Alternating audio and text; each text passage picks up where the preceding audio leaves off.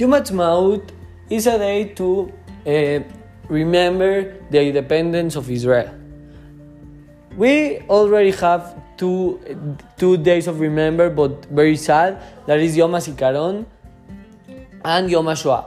Yom, Yom Ha'atzmaut for me is a day very happy that we need to celebrate all the persons that live in Israel and uh, all the Jewish people because we re- we uh, recover our place and we will be free and we will be happy and we can practice our religion in many in, in many in many aspects.